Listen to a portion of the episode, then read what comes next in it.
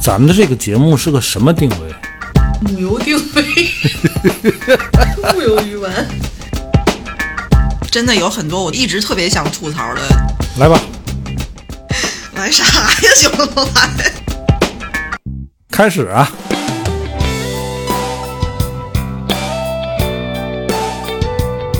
我回想回想，这没说啥呀。你以为咱能说点啥？我有麦克风，我想说啥说啥。大家好，这里是一直陪伴各位的调频三四五，我是卓然，坐在我对面的是马来和帆。大家好，大家好，天热了啊，天热的我们都不想录。这是理由吗？其实不是这个是理由。因为好长时间没录音了啊。嗯，上午跟马来说，我说咱聊点什么呢？马来是怎么说的？马来说啊，马来说拔鸡毛，拉倒吧。什么意思呢？我不知道马来怎么想的。他说：“你看夏天啊，你先让他说完啊，大伙，我先说，他不是这么个事儿。绕到鸡毛上啊。”他说：“这个夏天啊，嗯，怎么 跟鸡毛？有鸡毛关系。其实我们一直在说录一期什么节目，最近也没有什么特别能够引起来我们三个人共鸣啊，或者是觉得这个事儿能、能怎么引以呢？后这个什么事件啊，还真不能聊了。不让啊好像是说人家国家网信办说了，网信办怎么说？怎么说这个主播呀，啊？不得炒作社会热点。有这么个说说辞？哎，是的，嗯，但是什么叫炒作？那人家定义啊，对吧？哦咱觉得咱没对对炒，咱是炖的，啊对对对，人家说别人你非说你你这就是们炒的，就是炒的是是，那咱也没地儿说理去，对吧？对，所以我们就不炒，我们呢也不炖。我们就我得我。得跟所有朋友说，其实我是觉得天气热、烦躁的状态，就聊起来。跟卓然说，我就说，我说要不咱们聊点什么轻松点儿的，什么吃吃喝喝的。怎么绕到鸡毛上？结果就这么说的时候，我说了个词儿“治愈”，我就说夏天会不会有一些，比如吃的，或者比如你做的事儿，可能就会让你觉得特别治愈。结果卓然就问我，那什么事儿对你来讲特别治愈？我也不知道怎么想。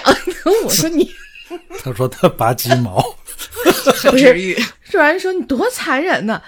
我说不是，就是已经整个的鸡，对带你去撸它的毛，我说我也做不。了那个，嗯就是咱们家里有时候买回来宰杀好的鸡，但就一根毛那么干净，什 么就一根毛，就是它身上还会有一些小的毛没有拔干净嘛，然后那些毛经常在什么脖子呀、翅膀那个地方，你就特别想把它弄下去，嗯，它不好弄啊。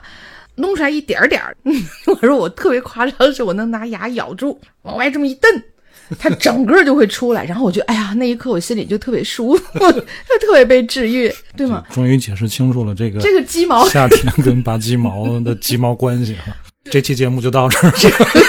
有一点像处女座就会有那种强迫症，就要把什么都捋了特别干净。不多，对我还跟你说他居然不能理解挤这个黑头这件事儿，你不？看那种专门恶心的视频，什么掏耳朵啊、那个我肯定不看挤黑头，我就偶尔会看。哦，我天，那个看我是不看，从耳朵里掏了一大块耳屎，我就会觉得倍儿高兴，完了，这节目没法倍儿爽快。他妈修脚了，挤黑头了，拔耳屎了。这人这人的表情都受不了。咱等会儿啊，等会儿啊，咱今天先把这个主题跟大伙儿说了。我们要聊什么？不是聊这些恶心的事儿，拔鸡毛啊、挤黑头啊、掏耳屎、掉粉儿的，知道吗？哎呀，不好说。我们今天呢是想聊聊这个治愈和解压这事儿。对对啊对在鸡毛这儿绕了半天，又绕到耳屎上，你说这个。因为这个治愈啊、解压呀、这些词儿啊，流行过一段时间了，对吧？它不是个新词儿，但是好像咱们从来没仔细研究过这个事儿啊。今天跟大伙儿聊聊这个治愈和解压。你曾经有过被某些事物瞬间治愈的经历吗？压力大的时候，你都通过什么方式解压呢？在平时的生活中，我们真的有那么大的压力需要疏解吗？真的有很多的伤痛需要治愈吗？我是调频三四五智能语音小助手，欢迎收听本期话题：治愈和解压。你们觉得这两个是一回事儿吗？治愈和解压不是吧？我觉得差不多。差不多，都是鸡毛事儿吧？对，反正对我个人来说，治愈是那种很不经意的，呃，我被动的接收了一些让我觉得美好的瞬间，但解压是我主动去寻求的，去干一件发泄的事儿。行为啊，嗯对对，我跟你们说，我有一个习惯啊，一个爱好啊，嗯小爱好，就那个泡泡，啊，不是？搁防撞的这个就是解压？的嘛，就是你你们觉得这个叫解压，叫治愈，我觉得叫解压，解叫解压？我觉得叫解压。嗯就是它爽嘛。对对，你这个这个爽就是那个鸡毛出来那一刻。对，所以你那个拔鸡毛也是解压，它不是治愈，对吧？对，你要确切的说，好像应该鸡被治愈了，你礼貌吗？鸡说，对对鸡，你想它就剩那一根毛，它也难受，对吧？对对对嗯，它是被治愈。对，行吧行吧。那你刚才提的这个问题，就是治愈和解压，它到底是不是一回事儿？我也觉得不是，它可能差不多。一个是感受，一个是正最终行为，的感觉是你都挺舒畅。因为治愈这个东西，我们有很多治愈系的电影，嗯治愈系的音乐，嗯，治愈系的动漫，对对吧？对对，我觉得治愈它不光是一种情绪感受上的东西，它上升到一种审美精神。你比如说啊，我说一个比较治愈的电影，《入殓师》应该算是一个治愈的电影，对吧？嗯，我第一次看的时候没觉得，我这么说吧，宫崎骏的电影宫崎骏《的千与千寻》，它是一个治愈的电影吧？嗯，对吧？嗯。但是你觉得这个电影解压吗？不解压。不解压，对吧？他甚至在这个情节里边还会给到你一些压力。对，但是它这最后就是入殓师的感觉。哎，你这个评论特别到位，对吧就我看入殓师的时候，嗯，我觉得还是挺有压力的，是有压力的。对，但是最后你看完之后，它其实是个治愈、嗯有有有一些温。暖。嗯，反正入殓师那个片子，我没有觉得那么的治愈。要说它分类，应该算是一个治愈的这个电影。我其实会觉得治愈，治愈来的都比较平缓，它不像那种让你极致开心的东西，治愈一定是平缓的。嗯，对。但解压，我觉得大部分人的解压都是具有一定的破坏性的，那个破坏不会造成什么实质的东西，嗯，拔但。但对，但但一定是，哎，就是搞一些机械性的破坏的那种行为。嗯，有一种行为啊，可以把解压跟治愈互相结合起来。是什么？做眼保健操。你看你这个人有没有正文儿？你看，我以为会说是运动啊，或者是什么？你看你又往它也我这儿拐是一种运动，对行吧？行，你没事儿你打一套眼保健操这老梗别老提了啊！啊，不提啊。哎呀，治愈啊，我觉得对于中国人来讲不是很常见。一个很医疗范畴的，哎，当然它是从医疗这边来，但是这词儿它从日本来。嗯，好像是从动漫吧，我记得。呃，九十年代啊，日本经济泡沫崩塌，嗯这日本人本来他就纠结，他就拧巴，压力也大，整个社会这个，哎，对，当时日本流行那种欧美，它叫 healing 的音乐风格，其实就是治愈系。但是这种音乐其实也并没有特别独特的那种音乐风格，就是比如说节奏比较缓慢呢、这个声音比较甜美，让你放松一下。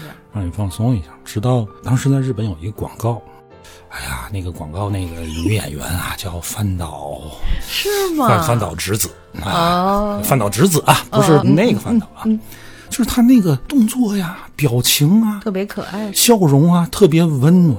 就是啊，是个咖啡的广告。哦，他的目标人群就是办公室的白领，压力比较大压力比较大的，人就觉得啊，这个太治愈了。然后才有了治愈系的这么一个从日本开始流行的这么一个、哦一个词儿。我以为是从动漫开始的。嗯，呃，但是它很快延伸到动漫领域、哦，音乐领域。现在日本很多治愈系的歌手，他同时又是声优，嗯，声音好听。声音好听。一个叫吉田雅纪子，日本比较有名的治愈系歌手。嗯，他有一首歌，你们应该都听过，叫《库鲁马雷德》。库鲁马雷德哎，什么意思呢？不知道啊。但这个曲调，只要你一听你就知道就。肯定知道。呃，那个谁，那个卷帘门，哦哦，哦，知道了啊，翻唱过这这首歌。不知道啊。当时说他抄袭嘛。哦哦哦，那个就是抄的这个曲。啊，但是这事儿没有定论，哦我明白没有定论。咱不是说人家抄袭啊，这不叫热点啊，这事儿已经过去了，这不是社会热点。吓得他手舞足蹈在那儿表。哦，就是这首。哦对，就是这首。但是你听霍尊的这个《卷帘门》，嗯你感觉古风，对吧？对对对对。但是你听原，不，咱不能说原唱，嗯那个曲调很吉田雅接近的这首纪子这个嗯，一大部分的旋律是非常接近的。嗯但是你听他唱，你嗯没有什么古风的那种感受，觉就是觉得很空灵，很治愈。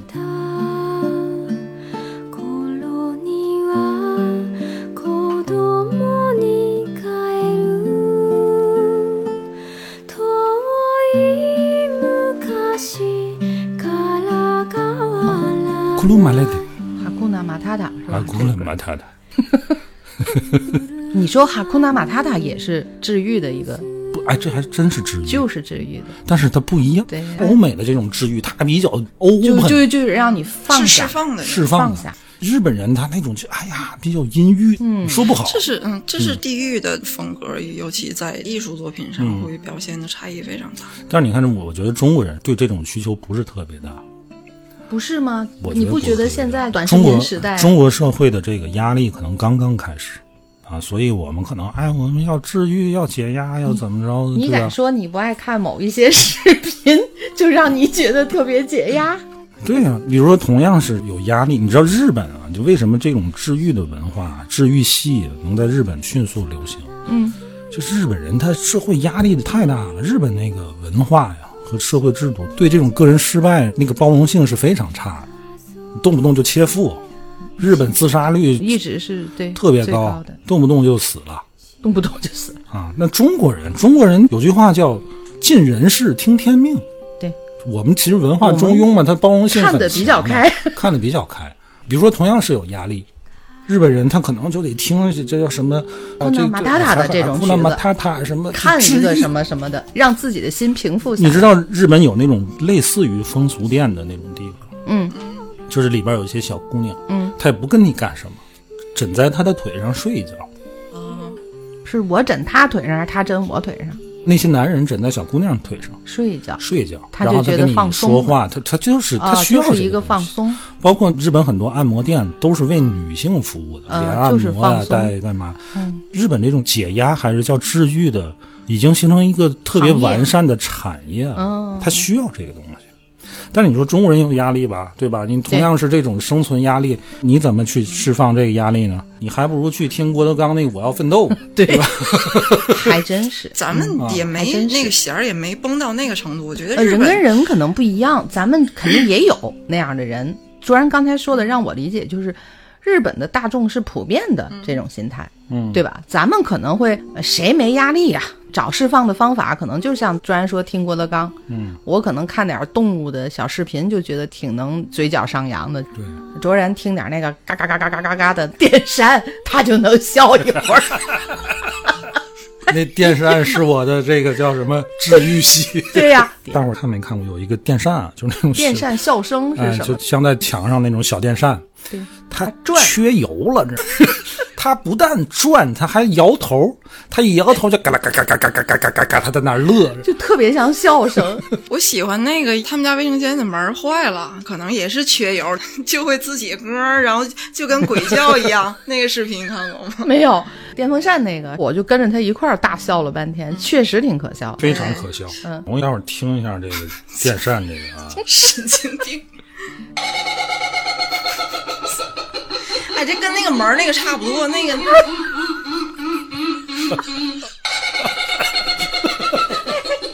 笑死那个那个卫生间的门儿也是这种笑声，但是是那种鬼笑，就倍儿瘆得慌那种。行了，哎呀，行，咱仨算是彻底解了压了。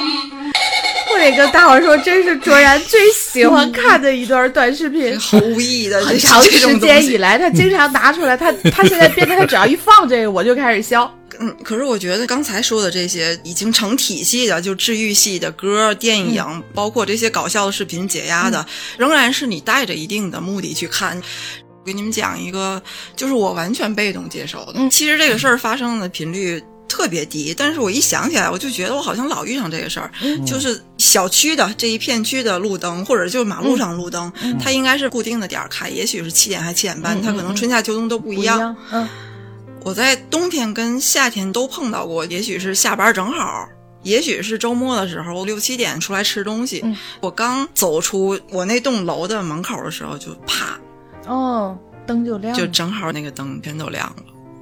嗯我就觉得那一秒钟，那感应的嘛，是个人走就就这样吧。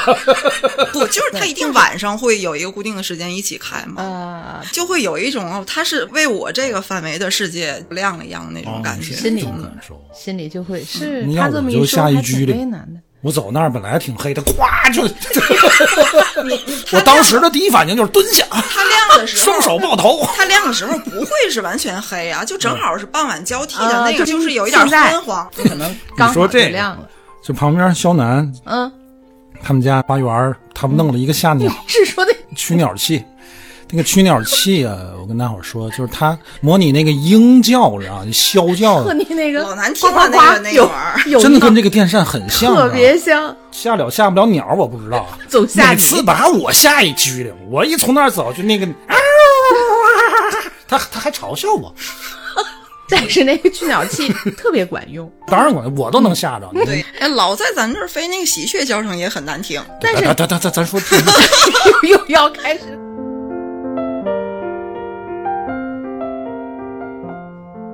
我觉得你前几期说那个磕 CP，这可能也是一种治愈吧。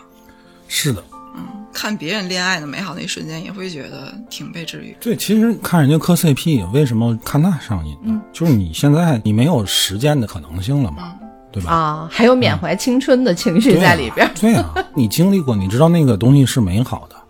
哎呦，我我前几天听一个故事，他们俩是师生恋，女的是老师，嗯，但是那小男孩特别成熟，特别会。嗯有一天晚上停电还是怎么着，这个女的老师她在教师的宿舍楼，然后小男孩在教学那个楼里面。很黑，然后那个小男孩说：“你现在看在几楼的哪个窗户有一个小红点儿，那是我点的烟，我一直在陪着你。你看那个小红点儿，就是我一直都在这儿。哦，真能说，真会说呀，就是心都暖了。你说这个，很被治愈。给大伙儿我给大伙儿喝个水啊。今天有个热搜是什么？我弟弟失恋的朋友圈啊。弟弟失恋他弟弟特别能写，写的特别好。其中有一条写发朋友圈，他失恋了嘛？他说：“你结婚的时候，请给我一张请帖。我见过你幸福的样子，你笑的样子，你穿裙子的样子，也一定让我见见你属于别人时候的样子。还是年轻，能说出这种话。他哥下边给他回复，他哥哥说：“别难过，上了初中就好了。最经典的是后边这个，这就是先治愈后解压。如果说那是小学生，已经写的很很美好，他真的写的挺好很。美好。现在这小学生，了不得，他写检查都写不了这么好。我跟你说，是这就是用心用，情至深。真是用心写。尤其现在互联网的信息特别的繁杂，嗯，你可能对很多类型的内容会感兴趣，你收藏它、点赞它或者怎么样嗯的。除了你有功利性的啊，这个东西哎，我可能将来用得着，对吧？母猪的产后护理，这个我就点点赞，收藏一下。啊，如何拔鸡毛这种，我一猜他就要拐到那儿去。这是一种。我记得咱们那阵儿做微信的时候，说什么有利有趣，什么有用，什么什么极有，老徐可会来这个的，给你总结这个。归纳总结，哎，咱今天聊这个事儿，就像电扇那个东西，嗯，你简单的给它归类，它就叫有趣，嗯，对吧？嗯，但这个有趣，啊也有点用，好像。对吧？甭管解压还是治愈，其实它是有功能，嗯但是可能大部分人都觉得自个儿需要被治愈，嗯，但是你也不知道你有什么病，对吧？但多少都觉得自个儿有点点病生而为人，一个成长的过程，也是逐渐能学会接受痛苦的过程。小的时候，你想要的都是快乐的事儿。但有时候你就反思，你有那么痛苦吗？我说的这个痛苦不是什么多大的什么，包括刚才那个小学生，他觉得他失恋，他对他来讲也也是一个痛苦，我能理解他的，对？吧？对吧？你也能理解他的痛苦。我觉得是因为成年之后你想要的太多了，你想要的太复杂了，反而需要一些特别简单纯粹的、没有意义的快乐，就是那嘎嘎的那种。而且这是别人做的这件没有意义的事儿，你可能一辈子也不会去留意哪个风扇怎么样，然后你把它拍下来。就像豆瓣上，我有时候爱看炸厨房小组的那些东西，你知道，我就觉得特别可笑。我都曾经想投过稿，我没有过炸厨房，但是我做过一个特别蠢的事儿，就是那个稀饭在底下热着，我在稀饭锅的上面放了一个篦子，然后我放了几个包子，我脑子里想的是把稀饭也热了，包子也腾热了，这逻辑没毛病。然后你知道出来的是什么吗？那几个包子都看不出包子形，它完全被底下沸腾的稀饭就泡了，对对对，笑的我自己，就我自己都笑的不行。当时那一刻也不知道脑子里是怎么想，那稀饭它沸腾的可不就得往上走吗？把包子全泡了，就是类似这种事儿，就会让人看着笑，然后觉得特别治愈。那天晚上看了一个视频，他把一个芥末的包装盒，嗯，画上小手跟眼睛，然后正方形它是不稳定的嘛，你一挤它就会动包嘛。装盒对对，他给我看了外包装这个芥末的包装盒，它的剖面你给它打开之后啊，它是一个平行四边形，呃，中间是一个中空的平行四边形，然后在每个边上会有一个矩形，左右两侧的矩形就是小手，然后上面就是脑袋，然后它一捏，它平行四边形，它是一个不稳固结构嘛，它就它就在嗯，然后我看了好几遍，我就觉得特别开心。呃，那时候已经十点半了，我真的下楼买了一盒芥末，然后你就上来自己你买盒牙膏也一样，不太大了，就效果不好。你看，哦哦，是打开的那个部分啊。那其实卓然说的对，一个牙膏盒也能这样，任何一个细长筒的都能画。嗯，那半小时就是特别开心，但是这事儿过去之后，你会觉得空虚吗？也还行，我觉得甭管是解压也好，还是治愈，它只能是暂就一瞬间的嘛暂缓。效果之后，我觉得反而会空虚。如果你真的有压力，真的有需要被疗愈的伤痛的话，嗯，我爱挤泡泡。你挤完最后一个泡泡的时候，你就觉得刚才浪费了时间，然后又觉得做了没意义的事没。有意义，索然无味。你看着那个已经被挤瘪、没有一个幸存的那个泡泡纸，那个心里边那个成就感，不但没有成就感，那空虚感可能会更失落更强，嗯，更失落。嗯，你比如说，你无意中看到一个治愈的电影，嗯就前两期节目提到过一个日本的电影叫《海街日记》嘛，嗯，对吧？那个是很治愈的啊，你看的时候你也很感动啊，他那种娓娓道来故事节奏，时不时的给你一个啊含着的那种小感动啊，院儿里的梅子树啊怎么着了、这那的，你看完之后你也觉得哎呀。真好。有被治愈到，但是你看完之后也就那么，它不会对你的生活有任何实质上的影响，它就是一个作品。嗯确实，可能每个人都需要有自己放松或解压或被治愈的嗯这个点，但是真正能让你自己，你那个郁闷的心情也好，或者是特别糟糕的情绪什么的，还是得拔鸡毛。还 还是自己得接受现实，强大起来。啊，是我觉得不图改变是接受，你明知道这个事儿可能很难改变，或者是它需要特别特别多的条件你才能如何，你也知道这些条件可能短时期之内很难达成，甚至可能我终其一生都达不成，肯定有一点儿抑郁不开心。那你想解决它，短时间就是看一下卓然那个嘎嘎嘎嘎嘎的电风扇，我那一刻挺开心的。嗯，可是过后呢，那个问题还在，这个事儿还没有解决，嗯、就是大喘口气，嗯，行吧。然后眼前的事情能做哪一步就做哪一步。嗯，我这个年龄来讲，我排遣解压的方式，我可能是真的看一个二战的电影，嗯，就是他不让我动脑子。这一晚上可能我特别不想琢磨这事儿，我也不想和谁聊，知道聊也没有用，然后就看一个那个。我觉得就是你还能被治愈，还能被这些东西感染到快乐那么几秒钟，嗯实际上一定程度上也说明你病的就是也没那么重，嗯，你压力就也没有那么大。嗯，其实就是还能坚持下去。嗯，就像今天跟院儿里的小朋友们聊天时，他们说起来信仰这个事儿，就说这个人如果有信仰，可能是慰藉心灵吧，会不那么特别郁闷呐、或者什么的。我说我可能不这么看。如果你从小就生在一个宗教家庭，从小接受的这个家庭教育和氛围，一直以来是逐渐加深、逐步形成，那是另外一回事儿。我说我知道的，我身边的认识的，成年之后家里也没有任何的宗教家庭的氛围的话，他突然之间信这个教信那个教，给我的感觉就是两种人，一种是有不义之财的人，嗯另外一种就是说年龄大了，他很多事情他认为无力解决。嗯如果今天让我去信仰一个宗教类的一个什么，我心里会认为就是这件事儿我无能为力了。像解压，这对宗像这样的出对，信仰你有偏见。我我对任何教义我也没有多么深刻的了解，我只是觉得这件事儿是人为的范围里我已经解决不了了。我那我怎么让我自己放松啊？怎么让我自己去接受这个现实呢？如果不是我现在这样，就像帆说的，你自己还是能有一个左右的空间，你还能摇摆的话，可能到我摇摆不了那天时，我也许也会对某一宗教产生出来，好像就我把东西就交过去了，你爱怎么样怎么样吧，我已经做不到其他了。我对这个事儿是这么理解，我觉得那个可能也是他的一种解压的方式，不管是你无能为力了，还是说是你有所求了，嗯，对。哎呀，咱不聊宗教啊，不聊嗯我只是突平台也不让咱聊这个东西。今天今天反复，我今天怀疑平台是给你下了什么文件了。嗯，但是你说这个，嗯，咱今天主题是什么呢？治愈哈。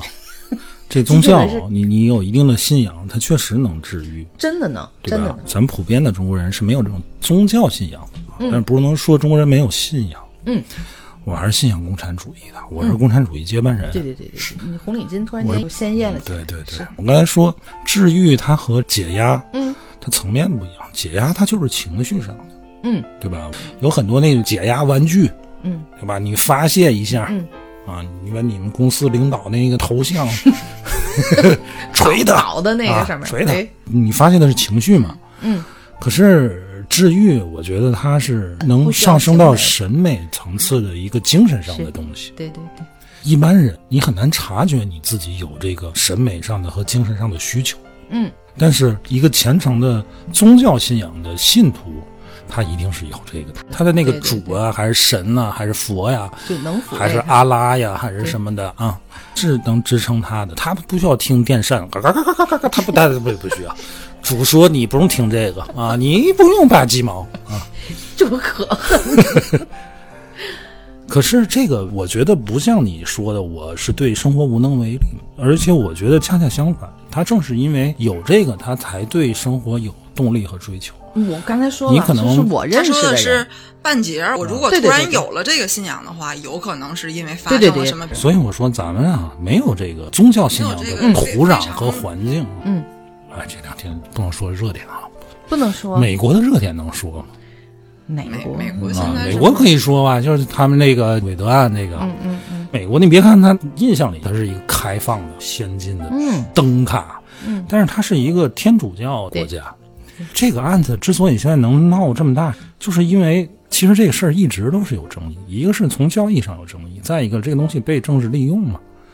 我觉得你其实说的后者的原因更多。呃是，嗯，但是政治家有政治家的目的，但是全美那么多信众，他有来自他精神上认可的东西。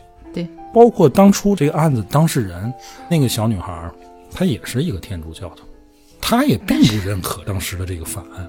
咱从一个外人来看，这不、不算热点事件啊。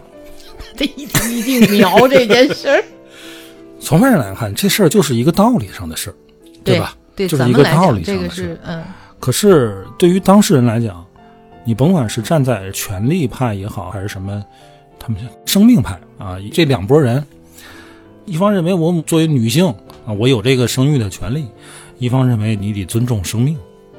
这事儿可能到最后被政治家操弄了啊，嗯被利用了。嗯，可是对于那些信徒，他真的是这么认为的，他们心里边可能也有一个主义啊、坚持的精神上的东西。嗯，美国这件事儿，我就觉得特别匪夷所思，不能理解。我从小受的教育或我在我的认知里面，这事儿不是很正常吗？对吧？嗯可能每个人的感受不同，像帆说路灯亮了，帆就觉得治愈，你那儿就觉得下一拘灵，这不就是感受问题吗？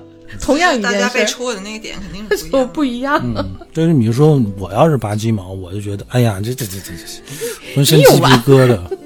就是前两天我们跟朋友也讨论类似这个事儿，我特别能理解治愈的那些瞬间，我我也在被治愈的时候感到很欣慰，对，觉得很美好。但是我特别不喜欢经常主动去寻求治愈感的那种人，经常主动去寻求，只是嗯我没太明白这是怎么个意思呢？就是我专门就要去看那一类的文章，听那一类的歌，歌哦哦看那样的电影，哦哦，我要看什么有有这样的一类人？有有有很多，不够成熟的人，我不喜欢自怜的人，啊，我特别不喜欢这种自怜自哀自怨啊，或者是等等那你，说他是自怜吗？他其实是过于脆弱了。他，比如说他看一个治愈的电影，嗯。他在别人的故事里边被感动，嗯。对吧？嗯。然后感受到温暖，就是他对这种感受他上瘾，因为他停留在那个感受里边嗯。是特别美好的。可是那是电影一旦结束，字幕一出来，他就立刻会有失落感精神鸦片，对，这不是一个好的状态。精神鸦片。哦，就是你你你哎迷恋，你是第一次沉醉在那个我状态里。第一次知道有对不同的人来讲，它不一样。你比如说感冒了，你吃一个止痛药，什么布洛芬这东西，嗯但有人吃完他就爽了。就嗑一个药一直你记得有一个大力哥吗？喝大力，哦我知道，我知道，喝咳咳嗽糖浆啊，嘛，喝喝糖浆，对吧嗯？一般人这咳嗽糖浆，你只有咳嗽你才喝。但是不是糖浆里含什么？它长期会能，但咱们感冒的时候也喝，喝完就完了，我病好就完了。你看，比如说咱听一个治愈的音乐啊，或嗯者看一个治愈的动漫啊、电影，看过就完了你为什么看的呢？是因为你想看一个电影，啊对吧？啊，就相当于你为什么要喝那个咳嗽糖浆呢？因为你咳嗽嘛嗯，对吧？它恰好治愈了我，嗯。这件事儿到这儿就完了。对一般人来说，但是看那种东西成瘾的，他不是想看一个电影，他就是想被治愈，就跟那个大力哥一样，他喝咳嗽糖浆，他不是咳嗽，他就要那个那个那个那个那个那个状态。啊，喝大力，楼下猫也喝大力了，你看不乐意，所以我觉得对咱们比较大众的人来说，被治愈了半分钟、两分钟，嗯，那你就开心那两分钟就可以了，没有必要思考我为什么被治愈完之后我又觉得空虚，没有必要思考后面这一步。但是那种空虚也是一种真实感受，但是那个感受很微妙啊，稍纵即逝。嗯，你要是细心，其实你能捕捉到那个感受，就每次电影散场的时候那种感受不明显啊。今天在那聊这个，我老了，可能我感受不到。电影散场，我觉得太冷了，赶紧出去。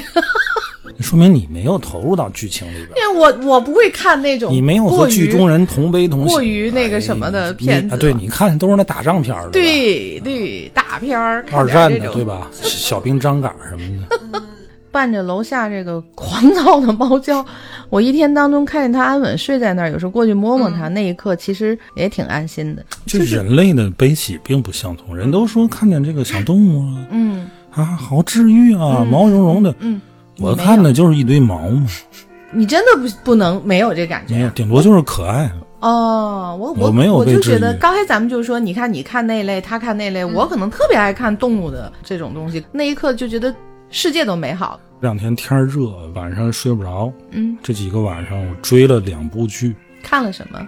连追了两部张译的刑侦片儿，应该有人看过，一个叫《重生》，一个叫《重生之门》。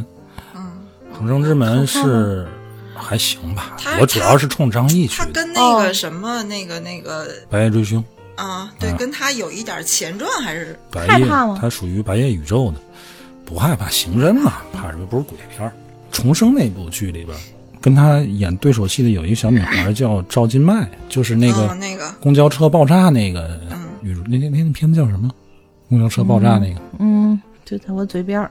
大巴不是 去，叫什么来着？就啊，不管他就那部片子、啊就那个哈，急死我了。嗯这个小女孩呢，她演一个倒卖枪支的一个犯罪分子的妹妹，那个角色其实不是太讨喜，嗯因为她哥哥被击毙了。张译演的这个刑警呢，死后余生，但是失忆了，啊对，然后跟他妹妹就发生了一些纠葛吧，哦就是两个人物有关系，主要演的是这个。两个人其实都想查出当时那个事情的真相。他即使是失忆了，他对那个事儿也有他们去了六个警员，嗯、然后就死了五个，就他还但是那一段时间哦到底发生啥了？他他不记得了他不知道，因为他是一个歹徒的妹妹，有些不懂事，反正这个角色不是很讨喜。因为我看着弹幕看嘛，然后有的呢，就可能是冲着赵今麦这个演员演员去啊，就是、嗯啊，这个还弹幕走走一波。哦，有的呢，非常讨厌他，哦这女的怎么还不死？因为她老惹事儿，嗯她确实老惹事儿。哦，可是呢，这部剧里边、这个角色，我觉得还是挺重要的，他让张译这个主角的形象更丰满。对呀，啊、因为他失忆之后跟失忆之前判若两人。失忆之前，他是一个苦心经营、精于算计、想往上爬这么一个人，嗯为了在领导面前表现怎么样，他甚至能六亲不认。嗯，但失忆之后，他就是想查出真相，沉默寡言，他就觉得自己活下来是一种罪孽。明白就是这个人物如果没有这个小女孩的出现，他缺一半，他不完整。明白了，咱今天聊治愈，我为什么说这个呢？嗯就恰恰是他们俩人的戏，让一部刑侦剧有了很多人性上温暖的明白了的东西。你再看那些弹幕上的评价，哎呀，我真是感觉已经不是你能不能看懂影片，你对这部剧的审美水平不是了，它就是都是情绪上的东西，就是哎呀，这个女人太讨厌了，太麻烦了。我只想看一部刑侦剧，我只想看啪啪啪啪啪啊，明白。啪啪啪啪啪啪。哦，我还真服了你了，你还能把弹幕开着。嗯所以有的人他可能就不需要治愈，对有些人他是治愈。比如说帆说那灯一亮，我就一激灵，他就被治愈，对吧？看过一个词儿啊，挺专业，它应该属于脑科学。嗯，甭管你是被治愈也好啊，还是解压，还是你拔鸡毛那一下爽的那一下，它叫颅内高潮。啊，当然，这不是一个专业的名字啊，专业的名字它叫 ASMR，翻译过来就叫自发性知觉经络反应。自发性。知觉。知觉。经络。经络反应。反应，嗯，就是你通过你的视觉、听觉、嗅觉、触觉等一系列，就是你的五感吧，嗯，嗯，激发你脑区的一部分多巴胺和有一类血清素。专门做这种音频的，我想说，就是好像我听这个词儿，儿是听觉类的是音乐类的的这个。我看他们还做实验，录制了好多这种音频的啊 ASMR 的，就是采耳呀，这个那，让你特别爽的声音，给不同的人听。有的人他就不行，他很嗯，反感我就不。行哦，，烦我我估计我也听不了。就起鸡皮疙瘩那种。有的人他就通过那个脑区的观察，他就爽了，哦他的那个多巴胺和血清素水平他就高了。哦，这个声音可能是模拟在你耳边轻轻的说话，嗯就是耳语，用手摩擦你的那种声音。听完这个，把这个脑区的这个活动水平记了下来，然后又找了一些人啊，就是真实的啊，真实的给你掏耳朵呀，完了不行了，全都问。它为什么呢？就是因为你听觉可以给你更多的想象空间，嗯，你能想象一个，嗯，就是你听过吗？我听过都，是我觉得他那种录音设备应该还不便宜，对，就是非常环绕立体的，那种叫什么叫人头录音那种，对。哦哦哦特别的身临其境的感受啊，。就除了没有触感，你整个所有的感官都觉得就是有人在你耳朵听下边上。雨嘛，就不是不是。是。不是那种。不是，不是那种，你那个就是很普通的音哎，频回。来拿那个人头录音给你听一个鬼故事，滚滚！哎呀，那个是幼儿好好说话身临，其境。你好好说话，那个东西真的好贵，那人头的那个。不不说这个了。不，它采集声音那个设备就是设计成了一个人头的样子，嗯它可以模拟这声音从哪个方向来，你听的时候也是那样从这个方向来的。嗯就有脚步声，咔哧咔哧。你倒，有人就喜欢听脚踩落叶、枯叶的声嗯音，嘎吱嘎吱。让你一说就是犯罪前奏，对但有的人就觉得瘆得慌人家本来就是很美好的事儿，我听估计也瘆得慌，啊。有的人吃饭他想吃的香，他就吧唧，烦死。对吧？有的人他就听不了，都都听不了吧？有人爱听这个吗？南方人普遍容易这样，有的全家他们家一南吃饭方人普，遍容易这样。动静大极了，他不是故意的，就他们不觉得这个是个事儿。嗯，他觉得这样就吃饭香。哇，哎呀，你你这种事儿不能说，你看，你看两部片子，可能就是一个自己的放松，对吧？他也是给自己一个解压、治愈，我觉得谈不上。治愈谈不上对吧就是一个治愈解压的应该方式方法是一个，嗯我同意刚才帆说的，嗯我不会主动去寻求治愈。啊，不经意啊间因为我觉得。我没病，啊，我觉得我没病，是主动寻求治愈，他是真有病。哎，你这么一说，这两个事儿就完全不一样了。啊，嗯我们经常说的啊，有被治愈到，其实是被温暖到，就是人还是有时候会忽略一些人性上的温暖的东西。哎，他提醒了你，人活着可以有这种温暖，嗯，有这样的，嗯嗯你就被治愈了。嗯，因为你平时忽略它嘛。嗯你如果你本身你就特别温暖啊，你就是个小火炉一样你是个小太阳，啊，对，甚至还能去温暖别人。对你温暖别人，你是你放你放光芒，对吧又？笑死我！对，放光芒。那大家要照你这么说，那我们就每个人都努力做一个放光芒的人努。力啊，你也努力啊，种太阳嘛，你不得？不，我还是拔鸡毛去吧。刚才说到哪儿了？就是我不喜欢那种主动寻求治愈，嗯，今天要不聊，我都不知道会有这样的一类人。太多了。他可能像帆说的，他有一种自怜的情绪，然后或者就是说他沉浸在那种被感染、被感动的情绪里边，他享受那个、那个东西，一下子就变成了他的大力了。嗯啊，本来就是一个普通的咳嗽糖浆嘛，嗯但是这个解压，我觉得是解压都是主动寻求。主动啊，都是存在方式方法的。没有说哪个领导说，哎，那个主任，你抽我一顿，你们没有没有这对吧？还得没有哪只鸡过来说，马来，你看我这有根，毛毛帮我拔下去。你主动寻求。对对对，我得主动去找一个，我去拔去。我跟你说，这个鸡啊，这个又来了。它剩一根毛的鸡，它不好找。我再跟你讲一遍，它不是剩了一根毛，是它的毛都已经没有了。它那个没摘干净它有没摘干净的。嘎窝底下什么的，啊，吃！我怎么能闻着味儿了？我的天！不一定是那个部位，它都是在鸡的那个翅膀展开的那个翅膀的边上，因为你你把那个大的它羽毛已经没有了留个了，根儿。它就那个根儿特别讨厌。你非得吃那块？不是你，你不是非得吃不吃，还有鸡脖子，你弄弄不干净你就难受嘛。你直接扒皮，你不吃鸡皮，鸡皮啊胆固醇高现在不健康哈，嗯，不行。但是吃那东西我解压至于，我一定要吃，所有的解压方式，这个吃东西解压，是最解压的。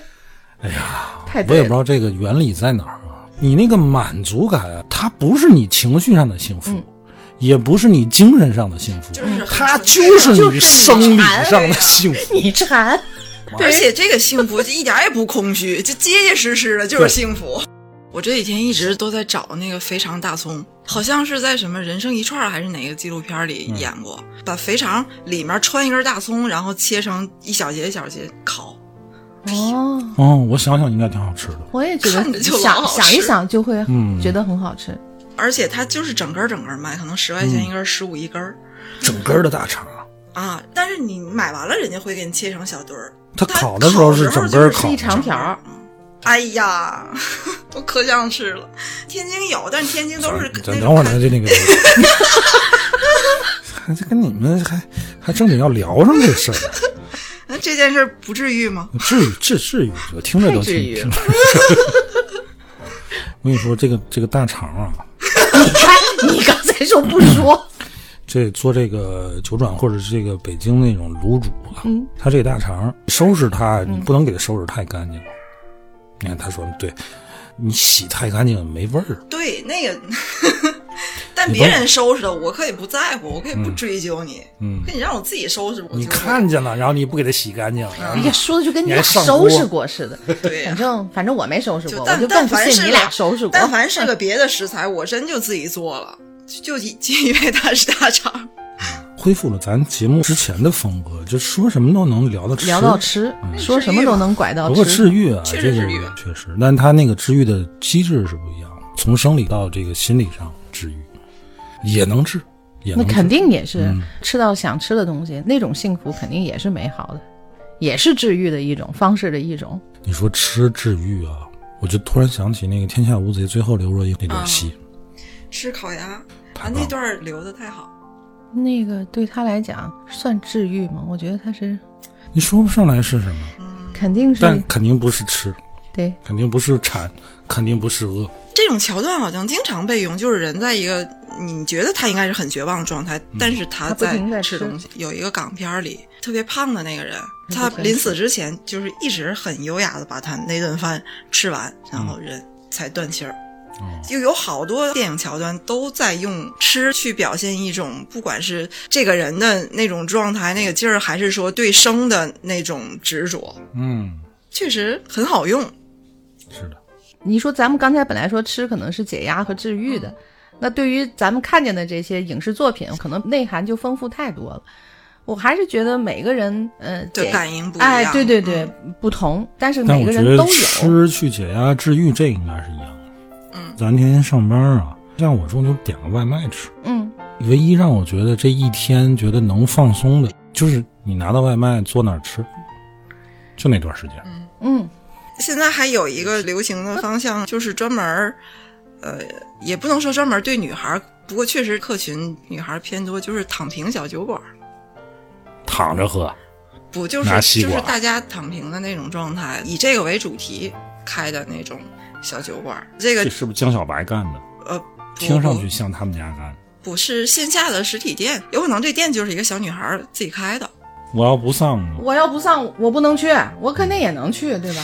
哎嗯所以啊，他就是这是个噱头嘛这就是一个噱头，嗯但是你会因为他的对外宣传的和他店里的就是这种定位而觉得我可能跟这个地方会契合，对啊，这个我就不理解啊。你比如说人江小白做这个东西，他是用产品去跟客户共情嘛，嗯就跟你沟通，你们有一样的情绪。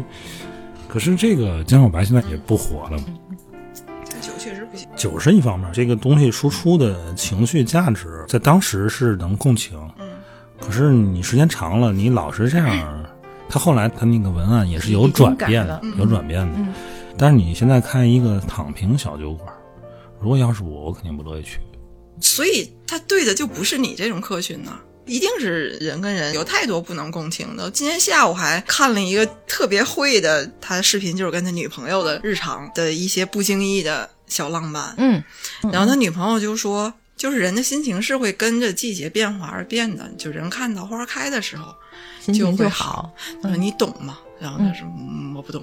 嗯但是他听完这段的再下一个镜头就是早晨他特别早就醒了，他就悄悄出去，在一个超市里面就看见有花，他就买了好多，回家插了好几个花瓶，放在客厅的小圆桌上，上面留一个纸条，嗯然后他就回屋接着睡回笼觉嘛。嗯他女朋友就醒了，就迷迷糊糊说：“老公，你干嘛去了嗯？”他说：“我去让花开去了。嗯”就是你知道，当时弹幕上所有人都在刷这句话，我觉得女的应该都特别懂，就嗯这句话的点落的太浪漫了。嗯，就很治愈嘛。我跟他说，他他就是现在这种这种脸。也就是显矫情，嗯，是的，然后呢，我给我的两个男性朋友看了，其中一个就觉得。哎呀，就是我是个男的，我都觉得他太会了，嗯就有点不行。但另外一个就是觉得、这事儿我也能干，我也会去买花，嗯但是我是绝对不会说那句话，我就不说，我就是知道你们女的爱听，我就不说。你有病啊！然后卓然就说他也不可能说，嗯说不出来。说不出来，可能我也想不到这么说。嗯但是，首先我不会，但是你会做这个事儿吗？别人教我，我也不会这么说。不，你会不会做这件事儿？因为你的女朋友说啊说啊，你看花，看见花就会觉得世界都美好，但就是买回来，然后你可能会就完了。哎专门去买了一把花回来。对，会的，那这件事儿本身就已经很浪漫了呀，很美好了。那不就完了吗？还要啥？哎，你再多说一句，就你这不是更画龙点睛？我那个朋友也是一个已婚的，我说这件事儿的区别在哪儿？都买花了，你就是可能会获得一天好脸色，哦，但是那个因为有那句话，就是非常热烈的，哎呀，老公就不行了。区别就在这儿，没有什么大区别，花都是花，但是我们的体会就是不一样的。他出来走到客厅，真的，一看到那花，再回想那句话，这是一个极其浪漫的事儿。嗯，浪漫，我也觉得挺浪漫。那你被治愈到吗？就是作为咱们看一个短视频的人，没有，哦，你看感受不一样，我们俩可能都能觉得挺治愈的。我的感受就是，嗯，呵说的真好。完了，嗯，你那个说的真好，也没有是是是是看了不上，就也觉得哦，是真的说的真好，是这么个感觉，对吧？真他妈会说。你看 但你这你你不对了，这个就就又有点不对了。没有没有，就没有不对的点，就是觉得挺会说的啊。但是你别要求我这么做。哦，我明白明白，这这个就是这个还是正常的点。你们女人总是要求男人做他们不擅长的事要求，但是你知道那天我总是跟那个希望男人。我们没希望。就是我那天跟我那个朋友，我们俩就是几乎要吵起来的点，就是我不理解，他不但不说，而且他认为会说的这个人就是贱，就是男的就不应该说这个话。啊、我倒不会这么认为。哎，我也觉得是，大部分应该不至于认为这个就不好。我们当然知道不能要求身边的人是一个那样的人，啊对对对对对我们分得清，不要求我们身边那个人要这么做，但是你也不能贬损我喜欢这种话，啊是蠢是没有意义呀、对吧？哎，马来，我问你，嗯，如果立成哥干了这么一个事儿，嗯买了好多花，嗯，然后你问他干什么去了？嗯立成哥说，嗯，我让花开去了。不，这个首先这事儿就不可能。你就想象，你是不是一拘灵？哦，对，一定会，我感觉 受什么刺激了？你会觉得浪漫吗？不会，你会觉得被治愈吗？不会，但是你还是会被他买花的那个行动治愈，嗯对对吧然后？你不会被他那句话治愈对，因为他说不出来。但是他说你下了一创潮，你就会挺开心的。对吧有病，每个人有每个人被治愈的方式。好吧？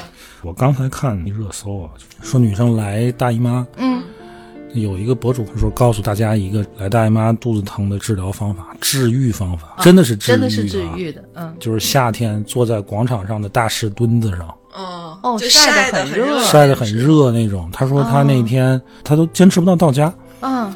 他正好看见一个那个石墩子大石墩大石墩子，就广场上那个大球，啊，他就坐上，就坐上去了。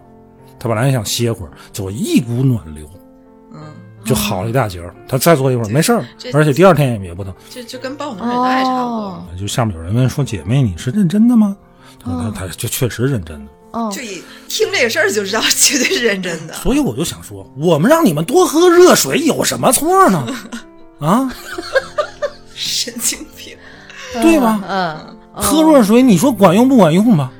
肯定暖加热，完了吗？对女生姨妈其实肯定是管用的。你要求的是什么东西？能治愈你的是什么？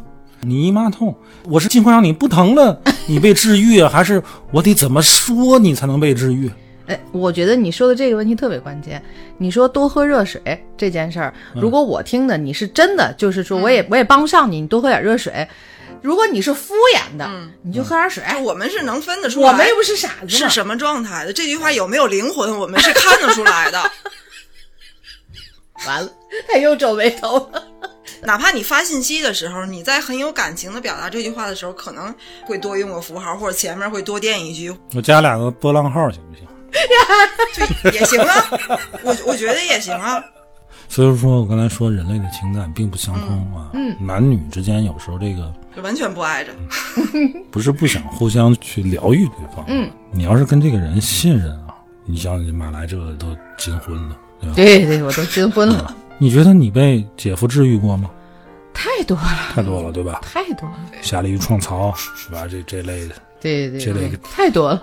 可是你那些被治愈的那个瞬间，嗯可能在别人看来那就不是治愈，嗯，是神经病，对吧？嗯对，是神经病，人会觉得不理解。对对对对，是不是是是，嗯，这个我很认同。每个人有每个人的相处方式吧。嗯但是可能咱们节目刚开始是你说治愈的电影、嗯啊，治愈的什么音乐 什么，就已经被归在了这里边的，它肯定是能够打动大部分人那属于公共情绪。啊。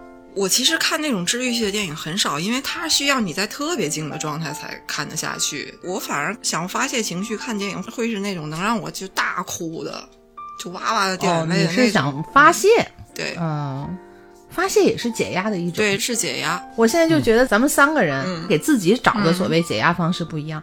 方可能觉得特别烦躁，他要大喜大悲。嗯呃，卓然可能爱看那种呃，怎么说呢？就是那种情节情节上，对吧？比如侦探，比如比如什么，但是他还是相对比较让他动脑子，嗯。比较让他能跟着你闭嘴，对，能跟着情节走的。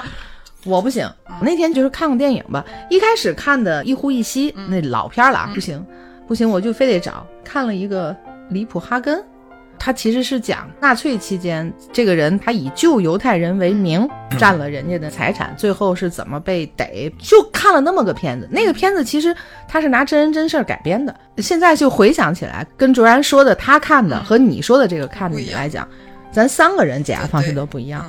我跟你们说，卓然的他的解压的的一个核心的宗旨就是费脑子，嗯但是这件事儿又没有意义。就跟比如说啊，嗯，那天有一个新闻，就是一个五分多钟的视频，是楼道的监控。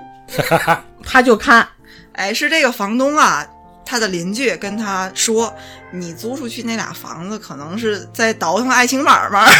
哦，然后他就开始看这个监控对楼道的监控，然后从晚上九点二十多一直到半夜两点多，五个小时的时间里面，两个门儿俩姑娘，一共带上来了二十五个人，是非常无聊一个视频。你想，就楼道就进来啊，出去，出去啊，然后全国人民的注意力呢都集中在大家的时间都好短，就是最短的四分钟就出来了。最长的十五分十钟。四十五分钟，有很多非常闲的网友，他们列了表格，第一位大哥什么特征，然后长得怎么样，看起来就是还挺精神，然后他是从几点到几几分几分出来，然后嗯第二位进了什么哪个白衣姑娘的那个那个日子、哦 就列表。卓然当时看完说，他们列列表都不行，不专业，你还得综合综合考量，还还得多好几个项，然后然后他几乎都要打算自己自己做一个 Excel 表，因为他做表格还是挺刻意的。哎就是人们就是他首先关注的这个点就太单一，他们只关注 男人进去就是在列多长时间。时间啊，你呢？我不但关注这个，啊，你还得关注这两个姑娘啊的业务能力，就是他们每个人就谁接客的这个时时长啊，谁带的多一点就能看出来。就是这个黑衣服姑娘下去 多长时间能接一，就是她拉一客需要多长时间，对吧？这个是 考核的这个姑娘业务能力的，对吧？对他经常干这事儿，这个就是他解压的核心的一个方向。他需要他 他费劲他费但他需要毫无意义。费脑子，对他需要费脑子。今天于小阳给我出道题。嗨，别提了，给我们都出了。啊，他告诉我们了解那个公式，他说卓然就把 x y 设立了一下，把这个把这个事儿就解决了。不，但是这个挺唬人的，也就唬不了你，可能。对唬不了我，这卓然擅长干这个事儿，确实很解压。毫无意义啊但是确实没有没有什么 意义，但是他挺解压。我有一种感觉啊，就是嗯一提到这个治愈啊，嗯，主要是治愈。我觉得解压它是一个真实需求，嗯，但治愈很有可能在很大的范围内，它是一个伪需求。嗯就是治愈，它现在形成一种文化，因为它这个东西从日本过来的嘛。我觉得本身在咱们国家的，它没有这个土壤，没有这个需求的土壤。嗯你可以说可爱呀、温暖呀、什么暖人心啊、这类，但是这种治愈，治愈的前置条件是你有病。当你说我被治愈了，或者说我要去寻求治愈，就是在潜意识里边认为自己是受到了伤有。问题的，是受伤害，是不完整的。你你这么说，我挺认同的，因为这个治愈嗯。已经算是一个大家挂在嘴边，随意就能说出来，就是哦，我被治愈了，其实是瞬间被打动了，瞬间被感动了，或者瞬间被温暖了，对。同样能够解释这个对吧？你？在不同的语境下说、啊，好治愈，这个意思表达可能是不一样的。嗯嗯，那你看一个猫，哎呀，好治愈啊，它你就是你就认为它可爱，很可爱，对，就就是这意思。但是如果你要是真的是觉得你需要被治愈，需要被疗愈，我觉得是有点问题的。可能是因为我这现在这个年龄了，就是年轻人他普遍矫情嘛，嗯，对吧？年轻人普遍需要被治愈，很多年轻人都他都他都有伤。上初中就你看好，，你看现在孤勇者小孩儿，嗯那小孩儿天天啊，就嘴里唱那孤勇者有一词儿什么缺口都一样什么的，对吧？你小屁孩儿，你有什么缺 口？你就就缺颗牙，你就是这种残缺的审美，它是一种病态审美。嗯，它并不是去强调那个治愈，而是要强调治愈之前你的不完整。嗯，哪怕你真的被治愈了也行啊。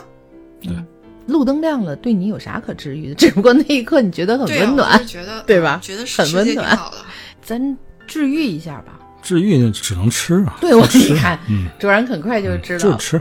我们今天聊一晚上，就觉得最行之有效的触达你灵魂、精神、审美上的东西。吃一顿想吃的，哎，还是从生理角度，从嗯这个有这个物理接触这块儿，对吧。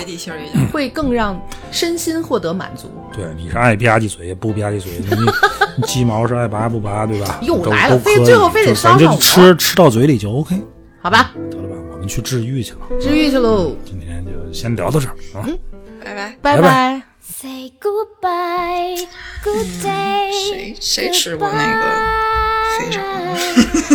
不是说天津都没有，他说的这个我也没见过。我自己出去干我擦，我就买点买点那个材料回没有，这这就是主使嘛，就是哎呀，就是非常跟大葱幕后煮血。